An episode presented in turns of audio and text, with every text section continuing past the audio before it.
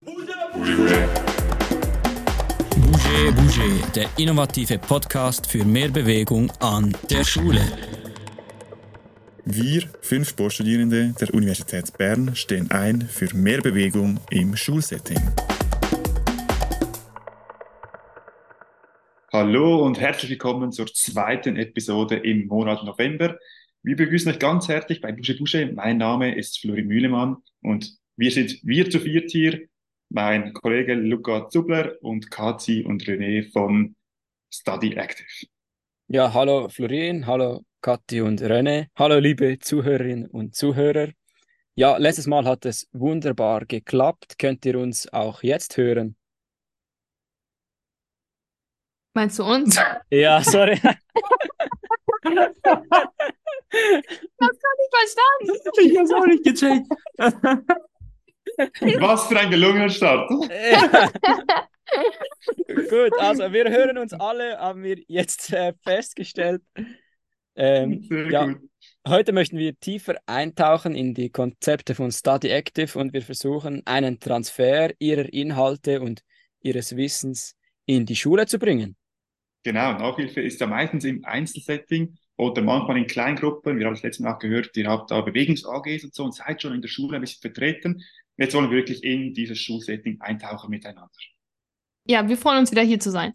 Genau, ja, unsere Zielgruppe sind Lehrerinnen und Lehrer von diversen Stufen und ja, wir möchten ihnen einen gewissen Mehrwert bieten und ja, die Praxisbeispiele in der Schweiz, die kennt man ein bisschen. Bei uns gibt es diverse Plattformen, die sind allen bekannt und wir sind sehr froh und sehr offen über Inputs aus dem Ausland oder aus dem nahen Ausland, die man hier so vielleicht noch nicht kennt. Das kann sehr, sehr spannend sein.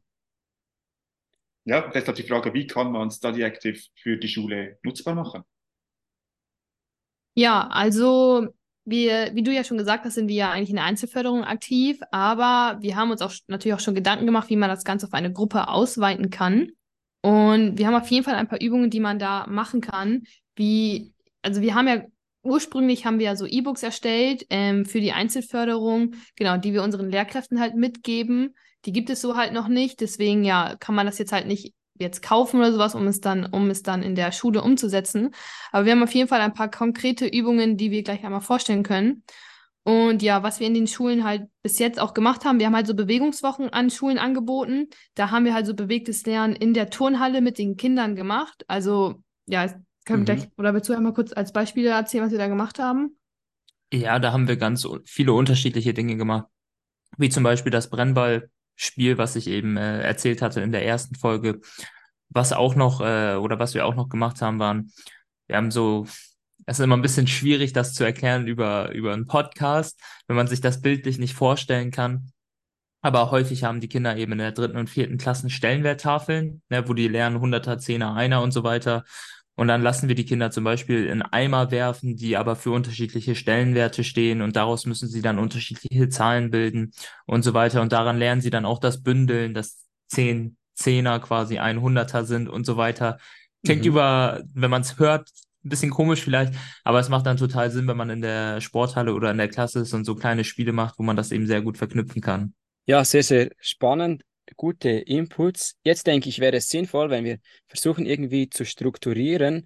Wir können ja vielleicht mit Deutschunterricht starten. Ihr macht viel DATS, Deutsch als Zweitsprache. Habt ihr konkrete Praxisbeispiele für aktives Lernen im Deutschunterricht?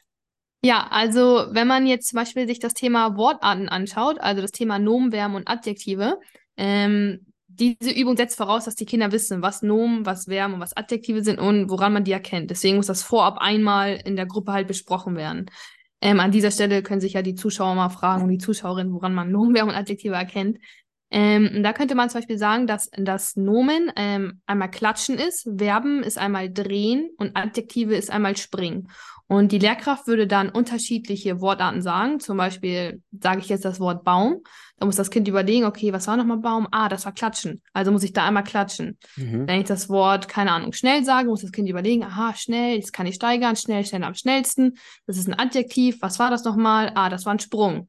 Ich hoffe, das war ein Sprung, dass ich das eben gerade gesagt habe. Mhm. Ähm, genau, das wäre jetzt zum Beispiel so eine Möglichkeit, wie man Wortarten in Bewegung umsetzen kann.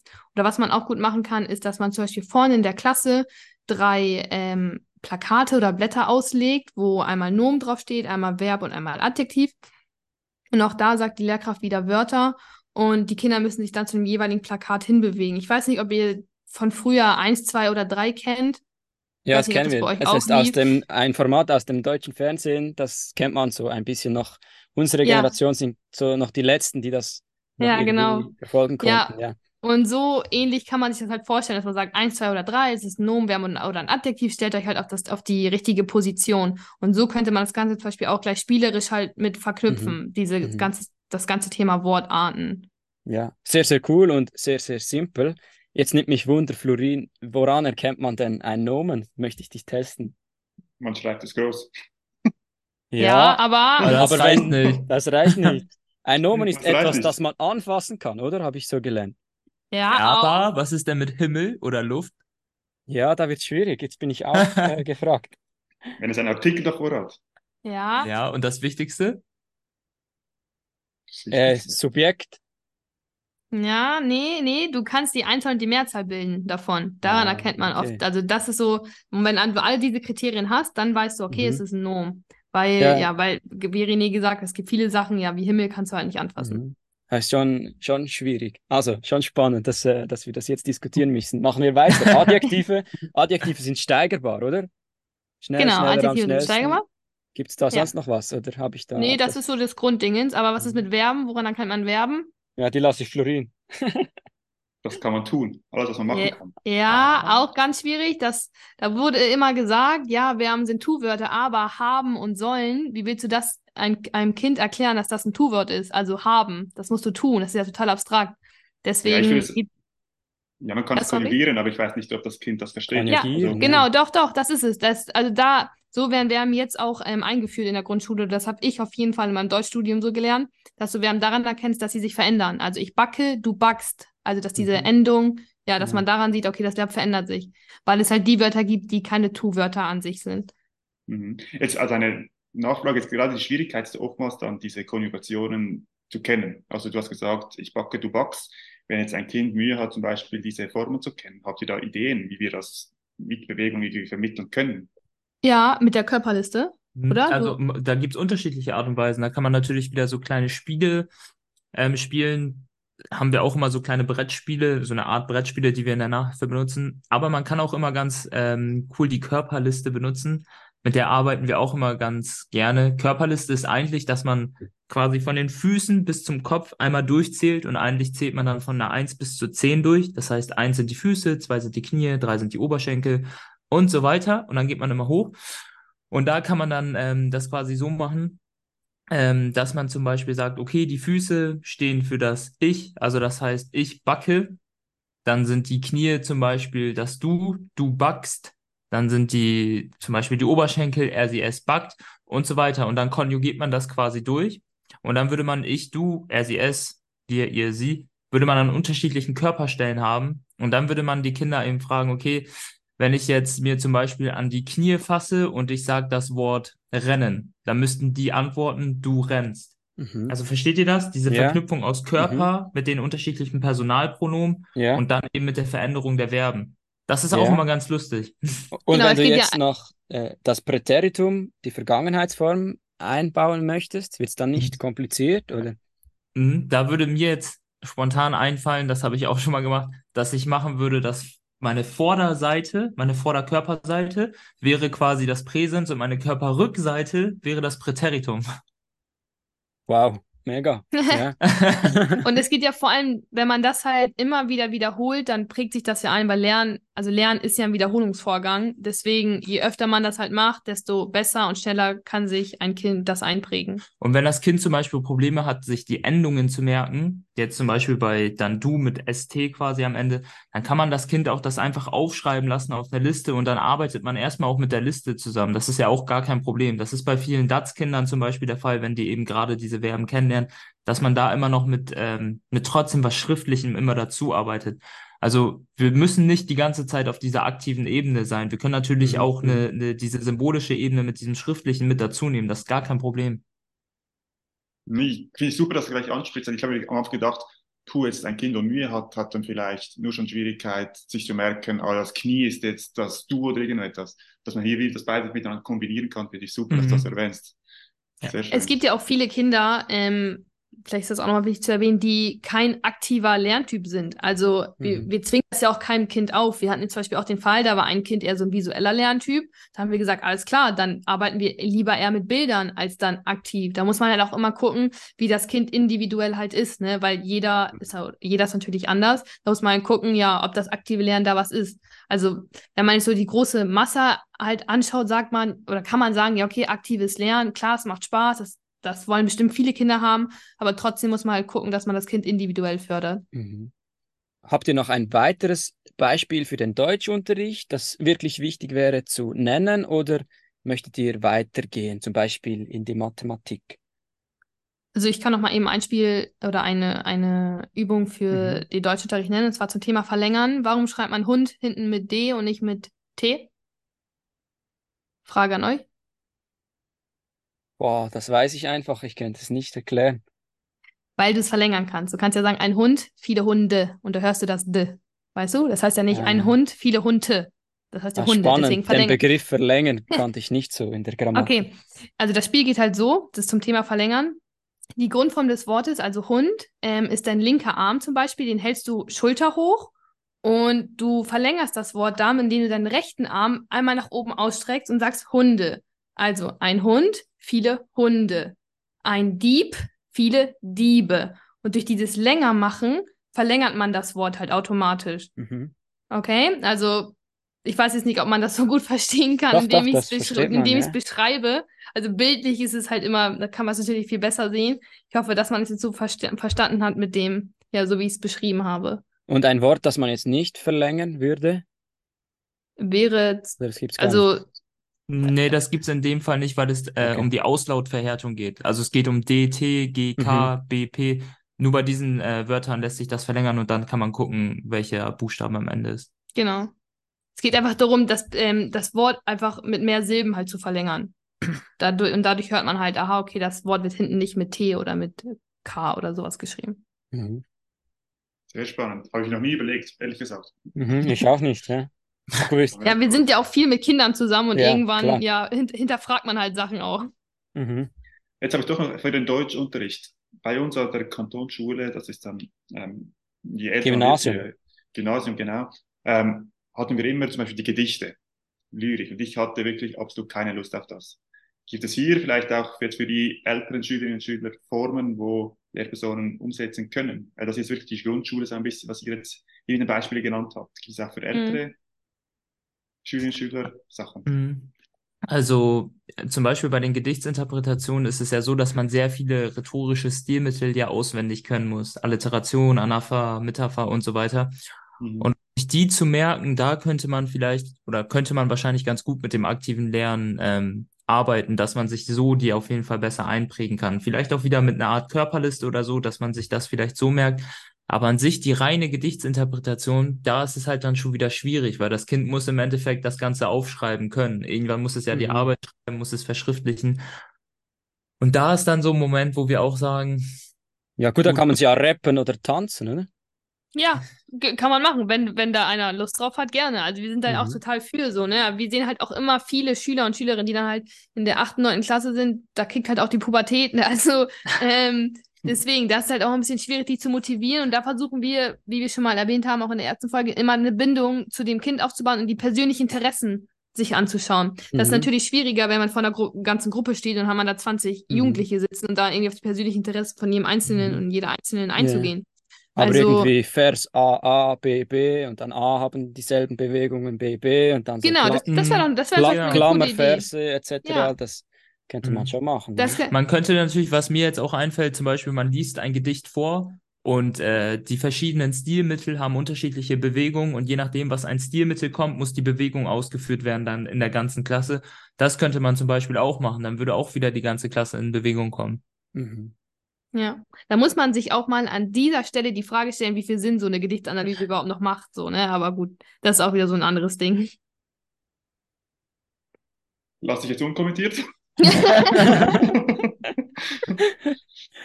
Ja, Wollen wir die Fachrichtung wechseln? Äh, gehen wir in die Ja. Mathematik. Ich halte mich ein bisschen zurück. Ich lasse da meinen Kollegen Florin mit euch sprechen. Das ist nicht so mein Ding. Schön, dass du Ja. das Gefühl hast, ich bin voll der Mathematiker. Nein, also fangen wir gleich an wie beim Deutsch, Mathematik in der Grundschule. Was gibt Mhm. es hier für tolle Übungen, die ihr wirklich positive Erfahrungen damit gemacht habt? Ja, also das, was ich auch in der ersten Folge erzählt hatte, wirklich in Mathe, wenn man ganz grundlegend anfängt, in der Mhm. ersten und zweiten Klasse, ähm, da haben die meisten Kinder Probleme, die bei uns sind, mit diesem Zehnerübergang. Das heißt, 8 plus 4 ist super schwierig für die, weil die über die 10 müssen. Genauso wie sowas wie 12 minus 5 ist auch super schwierig, weil sie wieder über die 10 müssen. Und das dann wirklich so zu machen, dass ich mir einen Zahlenstrahl auf den Boden lege, ähm, wo dann eben die Zahlen draufstehen und wenn die Kinder das dann quasi ablaufen, da gibt es sogar auch ähm, Studien zu, da wurde auch eine Untersuchung zu gemacht, ähm, dass die Kinder das wirklich deutlich besser verstehen, wenn sie eben den Zahlenstrahl entlanglaufen. Mhm. Ähm, und da kann man das wirklich so machen, dass das Kind, wenn es zum Beispiel auf der 8 steht und dann eben die Aufgabe hat 8 plus 4, dass es dann erstmal versteht, okay, ich muss erst zum Zehner, ich zerlege die, diese 4 quasi in 2 und 2. Ich muss erst zum Zehner, 8 plus 2 sind 10. Und dann muss ich überlegen, okay, ich bin schon zwei Schritte nach vorne gelaufen, wie viele muss ich noch nach vorne laufen? Okay, nochmal zwei. Und dann hat es quasi 8 plus 4 ist 2, äh, 8 plus 4 ist 12. Und so versteht das Kind quasi viel mehr diesen Zehnerübergang.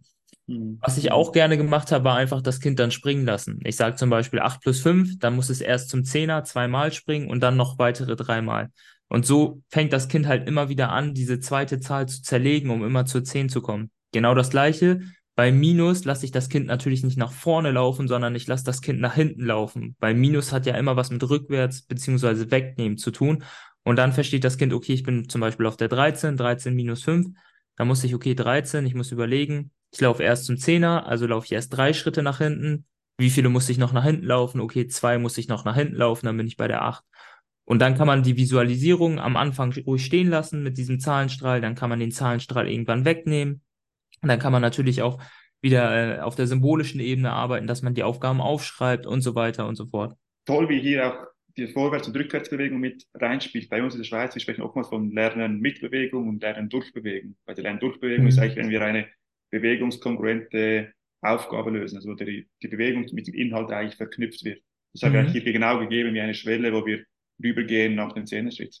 Sehr cooles Mhm. Beispiel. Ja, genau.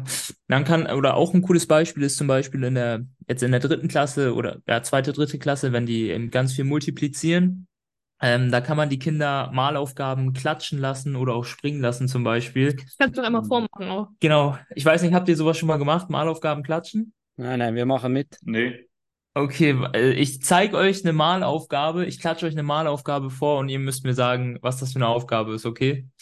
Mhm. Aber aber wir. nicht so gut. Klack, klack, klack. Klack, klack, klack. Neun. drei mal drei, ja. Ah, Falsch. sicher? Falsch! Was, Nein. was? Jetzt Klack, kommt die klack, Frage. Klack, klack, klack, hast du gemacht. Genau. Und jetzt kommt nämlich die Frage, die Grundverstellung der Multiplikation. Wie häufig habe ich insgesamt geklatscht? Sechsmal? Sechsmal, genau. Wie häufig habe ich beim ersten Mal geklatscht? Dreimal? Und beim zweiten Mal? Auch dreimal? Genau, das heißt, ich habe zweimal drei, weil ich habe zwei Päckchen, die drei Klatscher groß sind und damit habe ich die zwei mal drei sind sechs.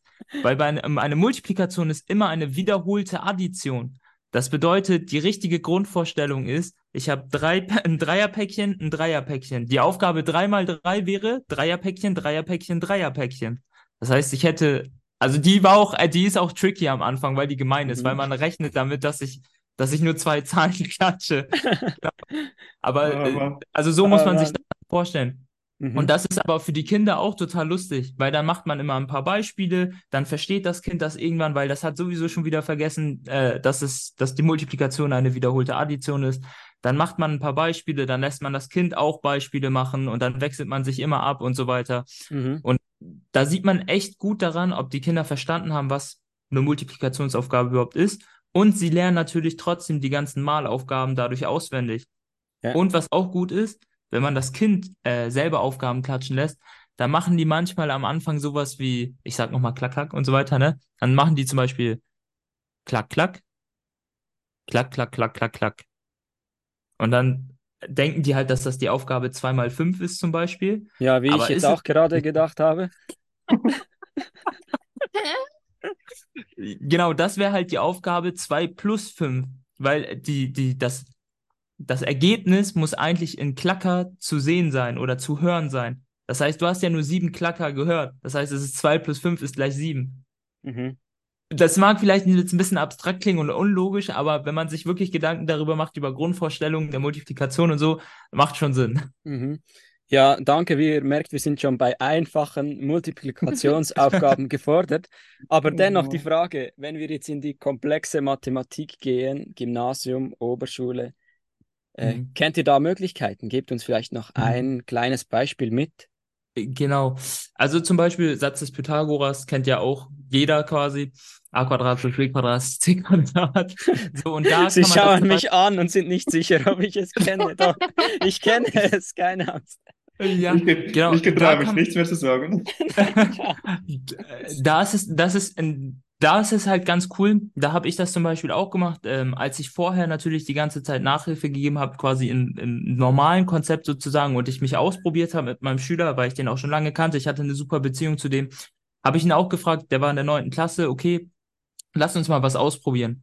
Und dann habe ich ihm äh, ein Dreieck haben wir auf dem Boden gemacht, ein großes Dreieck haben wir mit mit mit Zollstöcken. Ich glaube, ich habe drei Zollstöcke an dem Tag dann mitgebracht. Dann haben wir so ein Dreieck auf dem Boden gemacht und dann habe ich ihn unterschiedlich positionieren lassen und ihm dann sozusagen ähm, erklärt, woran er erkennt, äh, welchen, welchen Satz er quasi anwenden muss, welche Seite er ausrechnen muss. Genau das gleiche dann mit der Position beim Winkel und so weiter. Und durch dieses wirklich Ablaufen und Sehen, was ist quasi vor mir, hat er das auf einmal deutlich besser verstanden, als wenn ich ihm das die ganze Zeit im Buch erklärt habe, weil im Buch war es für ihn so, so unhandlich irgendwie. Aber dadurch, dass er das dann wirklich abgelaufen ist und das und dort dann stand quasi, hat er das deutlich besser verstanden. Und das ist wirklich nichts, wo, wo man sich riesig darauf vorbereiten muss oder so, sondern das sind kleine Ideen, die kommen mir jetzt quasi zum Beispiel und dann mache ich das einfach. Und dann hat das nicht mal so eine große Vorbereitungszeit für den Unterricht quasi. Ich hätte bei dir in den Mathematikunterricht sollen. Ich hatte immer Mühe. So. Das, solche Dinge hätten mir gut getan. Ja. Hm. Was hast du morgen vor? Ich hätte da noch mal ein Klatschspiel. Äh, Wir machen bald Nachhilfe, Nachhilfe für euch. Wir machen so Nachhilfe. äh, souverän gescheitert. Aber kurz noch dazu. Ich hatte damals äh, einen, einen Mathelehrer, der war kurz vor seiner Rente und der hat selber mit uns ähm, Parabeln auf dem Schulhof gezeichnet. Das heißt, äh, wir sind dann rausgegangen auf den Schulhof. Er hat äh, so Seile mitgenommen und wir haben eine Parabel auf den äh, Schulhof gezeichnet, auf dem Boden. Und jetzt ist mir erst klar, was er eigentlich mit uns halt gemacht hat. Er wollte, dass wir das Mhm. quasi ablaufen und wirklich sehen, was so eine Parabel ist und so. Früher dachte ich, hä, was will er eigentlich von uns? Aber jetzt Mhm. verstehe ich das, was er halt eigentlich wollte, dass wir das wirklich handeln und mit, also wirklich quasi einmal erfahren. Und jetzt verstehe ich die Theorie auch dahinter. Luca, ich frage jetzt nicht, was eine Parabel ist. Ja, das ist irgend so eine Kurve, oder? XY und dann eine Kurve. Ja. ja, ich denke, wir verlassen mein Spezialgebiet und können noch in so Richtung Realien, äh, wie sagt ihr, Realien, Geografie, Geschichte, Biologie, Naturwissenschaften, Mhm. so in diese Fächer noch abtauchen, wenn ihr Ja. mögt. Oder habt ihr einen besseren Vorschlag? Nee, also wir haben ja grundsätzlich ist das, was wir unterrichten, meist ähm, Mathe und äh, Deutsch. Aber wenn man zum Beispiel sich das Thema Bundesländer anguckt, ähm, da hast du doch auch mal ein gutes Beispiel. Ja, Bundesländer. Also vielleicht erstmal kurz zur Biologie, Geschichte und so weiter. Also da haben wir nicht so viel Erfahrung, weil das meiste, was wir wirklich unterrichten, ist Deutsch, Mathe, Mhm. teilweise Sachunterricht und Englisch. Biologie und Chemie und sowas kommt wirklich sehr, sehr selten, Mhm. wenn nicht, glaube ich, sogar gar nicht bei uns Hm. bislang vor. Aber zum Beispiel im Sachunterricht, so Bundesländer jetzt in Deutschland, in der Schweiz ist es natürlich ein bisschen anders. Da kann man sich die immer auch wieder ganz gut am Körper einfach ähm, merken. Das heißt, man fängt dann an, seine unterschiedlichen Körperteile zu benennen. Der Kopf ist dann Schleswig-Holstein und so weiter. Und dann fängt man an, an seinem Körper die Bundesländer und die Deutschlandkarte zu lernen. Und das ist dann auch viel lustiger, als wenn man Mhm. einfach halt ja an, an einem Blatt quasi, an einem Arbeitsblatt die Bundesländer auswendig lernt. Und zu dem Thema Bundesländer mit dem Körper. Also je abstrakter man sich etwas merkt, desto leichter kann man es sich merken. Zum Beispiel, wenn man sagt, also in Deutschland ist ja Schleswig-Holstein, das Bundesland ganz oben. Und wenn das der Kopf ist, Hm. dann kann man das auch gleich mit einem ähm, Satz verbinden. Du hast doch immer gesagt, Schleswig, äh, Ach so, Opa- Opa, Schleswig holt Steine. So, Genau. und dann ist da Schleswig-Holstein oder Mhm. sowas. Und dann verbindet man das Ganze mit einem Satz. Aber da muss man dann auch immer wieder aufpassen, wie das Kind, ob, ob das Kind überhaupt empfänglich ist für sowas und so, Mhm. ne? Also da muss man auch immer aufpassen und das individuell anpassen.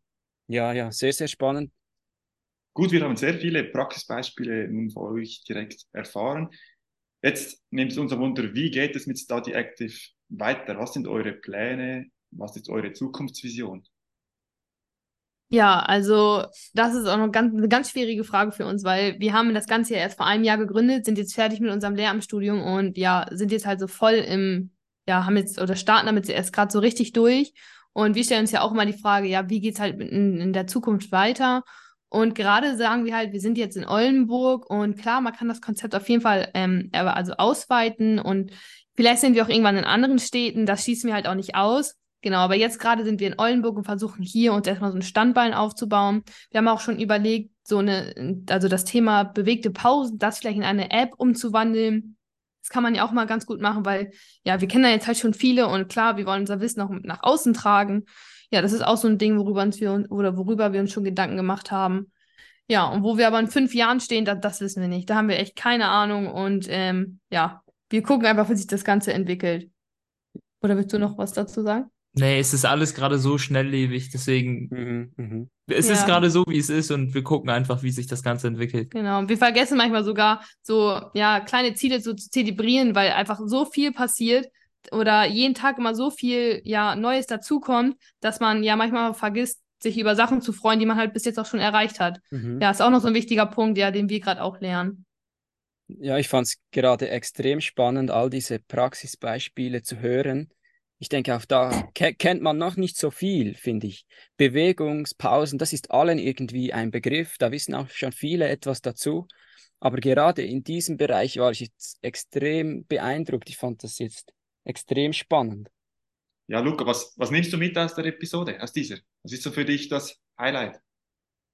Ja, das Highlight ist, dass ich vielleicht auf eine andere Art und Weise irgendwie Mathematik für mich persönlich irgendwie besser hätte mitnehmen können, dass es verschiedene Zugänge gibt.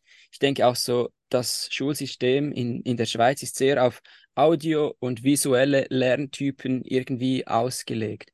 Und alle, die irgendwie nicht so in dieses Schema passen, könnten am einen oder anderen Ort irgendwie Mühe bekunden, und ich sage nicht, Bewegung und aktives Lernen ist die einzige Möglichkeit, aber es könnte ein Ansatz sein. Ja, vielen, vielen herzlichen Dank euch beiden für das sehr spannende und tolle Gespräch. Ähm, es hat wieder sehr, sehr Spaß gemacht.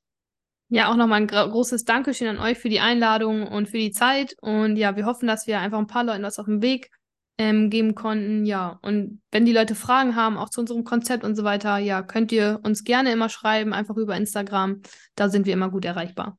Bei Instagram findet ihr uns unter studyactive-ol. Perfekt, sehr schön.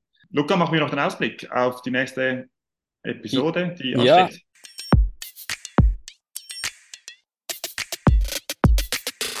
Auch von meiner Seite herzlichen Dank an euch beide. Ähm, Im Dezember befassen wir uns mit dem Thema Schneesport an der Schule. Ja, ich hoffe, es gibt bald auch ein bisschen Schnee, auch bei uns im Unterland, ehrlich gesagt. Ja, ähm, du freust dich wahrscheinlich vor allem jetzt auf die Skisaison, dass die Ski-Alpin-Fahrerinnen und Fahrer da den Berg hinabbrausen. Du meinst eher den passiven Konsum, eher das Fernsehschauen. Genau, also du bist ja Fan und äh, verfolgst da alle Rennen. Ja, das stimmt. Da freue ich mich sehr darauf. Nicht nur Skisport, also nicht nur der Ski Alpin, sondern alles, was wieder ansteht und dann auch wieder auf die Loipe zu gehen. Da freue ich mich sehr. Wir haben tolle GesprächspartnerInnen und Partner in der letzten Episode in diesem Jahr und da freue ich mich auch sehr darauf. Genau, wir hatten jetzt mit Rene und Kati mega coole Expertinnen und Experten und ja, seid gespannt, wer wir im Dezember am Mikrofon haben. Das ist eine kleine Überraschung. Genau, die erste Episode im Dezember, die erscheint am 4. Dezember. Ähm, ja, das war es von uns. Ähm, herzlichen Dank und bis zum nächsten Mal, wenn es wieder heißt. Bouger Bouger, der innovative Podcast für mehr Bewegung an der Schule. Bouger.